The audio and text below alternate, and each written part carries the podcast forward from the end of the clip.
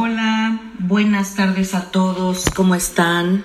Espero que todos se encuentren muy bien en esta cuarentena, lavándose sus manos y siguiendo todos los pasos para que no nos enfermemos más. Estamos sintonizando desde Brooklyn, Nueva York. Mi nombre es Ochi Quetzal, soy mexicana de la Ciudad de México, eh, que tengo en este país aproximadamente unos 20 años. Soy tatuadora, artesana y estoy aquí con mis compañeras Araceli y Cassandra. Pero eh, dejemos que ellas nos hablen un poquito acerca de ellas mismas y qué es lo que estamos haciendo. Les presento a mi compañera Araceli. Hola Araceli, ¿cómo estás? Hola, ¿cómo estás? Uh, buenas tardes todos. Y mi nombre artístico es Red Sirens. Tengo casi 30 años en Nueva York. Me gusta la diversidad de todo, de todas las clases de artes, de todas las clases de cultura y estoy muy emocionada de hacer este podcast. Vamos a brindar bastante informaciones buenas para sus oídos. Espero que les guste mucho y les presento a Cassandra. Bienvenidos todos, soy Cassandra, soy una escritora judía mexicana y nativa de Nueva York. Estoy muy contenta de estar aquí con Sochi Araceli. I'm Cassandra. I am a Mexican uh, and Jewish New York native. I'm a writer, and I am very glad to be here with um, Sochi and Araceli. We're going to be getting into some very interesting topics on spirituality. Uh, vamos a hablar de otras mujeres, de otras este, artistas. Espero que sea de útil todo esto, que nosotros, que sabemos, lo vamos a, a compartir con todos ustedes.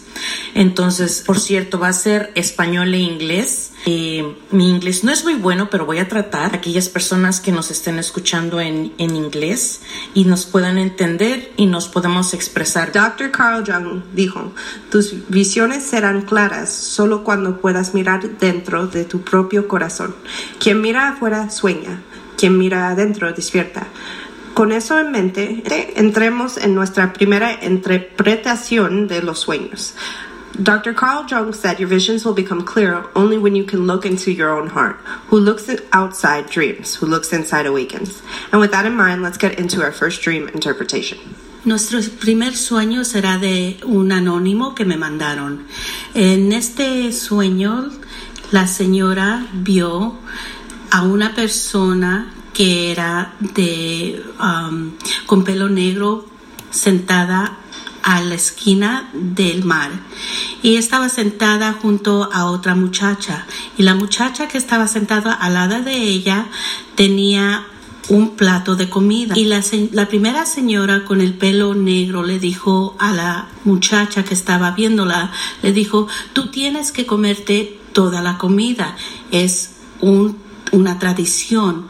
Es la comida tradicional de China y es importante que te la comas. En eso la muchacha miró hacia abajo y vio un bote lleno de agua. En ese bote habían muchas serpientes y ella se frizó y dijo en su mente, no sé si puedo comerme esas serpientes, se ven raras.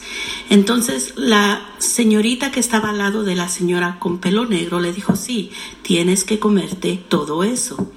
En eso la muchacha bajó la mano y agarró con dos palitos las serpientes y se las puso en su plato. Ella agarró un pedazo de lechuga, y le apretó el cuello a una de las serpientes, la serpiente más grande que había en el plato, y lo apretó tres veces hasta que la serpiente se murió. En eso ella agarró con los dos palitos y se puso a comer la comida. Ya cuando ella se terminó la comida, pudo notar que el sabor de la serpiente como nuez. Entonces, en eso ella se levantó. Hay una, no sé si tú sepas, Araceli, hay una santa que se aparece específicamente a ciertas personas en el mar. Eso es lo primero que a mí se me vino a la mente, que es Yemayá dándole un mensaje a esta persona. El factor de que aparecen serpientes para muchas personas es algo malo, pero para otras las serpientes significa eh, algo bueno porque es como prosperidad. En este sueño, una serpiente puede ser algo que parece malo, peligroso, pero puede también ser curativa. Um, well, this dream has a lot of symbolism with snakes, and people often think of snakes as something dangerous. Uh, when it, they appear in your subconscious in your dreams, it's usually some kind of worry or negative thought that's been consuming you. But what a lot of people don't realize is that uh, serpents are also a form of rebirth in a sense. Uh, they completely shed their skins. They're also a symbol of power. So there's major changes coming um, for whoever volunteered this dream. It seems like something big is going on, and the discomfort and this thought that they don't want to eat what's presented before them. Uh, very, very symbolic of I'm. I don't feel ready for this next step. I don't feel like I I can stomach what is going to happen. que uno puede estar en ambiente neutral y también tener que pasar ese, esa, ese discomfort, ir al próximo paso.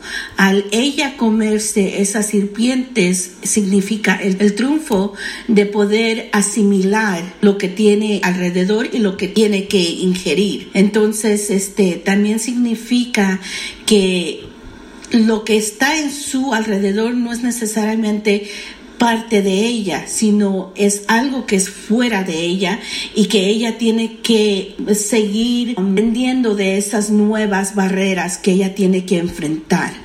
Entonces eso fue lo que yo percibí de este sueño. Eh, bueno, pues espero que les haya gustado nuestra interpretación. Esperamos que les haya servido mucho. Por si alguien tiene alguna duda, quieran compartir con nosotros, pueden contactarnos mandándonos un correo electrónico. Aquí vamos a estar, esperemos una vez a la semana. Los temas sean diferentes, no siempre va a ser de sueños. Esta vez nos dio la casualidad de que alguien nos mandó un sueño anónimo y nos gusta tratar de interpretarlo o de, más o menos qué puede ser. Hablamos inglés y español, entonces todo esto va a ser así como en spanglish, si se puede decir, porque algunos nosotras nos algunas nos sentimos más cómodas hablando español y otras nos sentimos más cómodas hablando inglés, entonces no se preocupen por eso, pero aquí vamos a estar. Esperemos que les haya gustado nuestra primera experiencia haciendo el podcast. Estamos un poquito nerviosas o está un poquito in the air. Vamos a hablar uh, sobre resguardos en la casa. So in our next podcast, we're going to be talking about um, like protection, talismans, amulets in the house. Uh, gracias, mi gente. Hasta luego. Hasta luego. Gracias. Bye.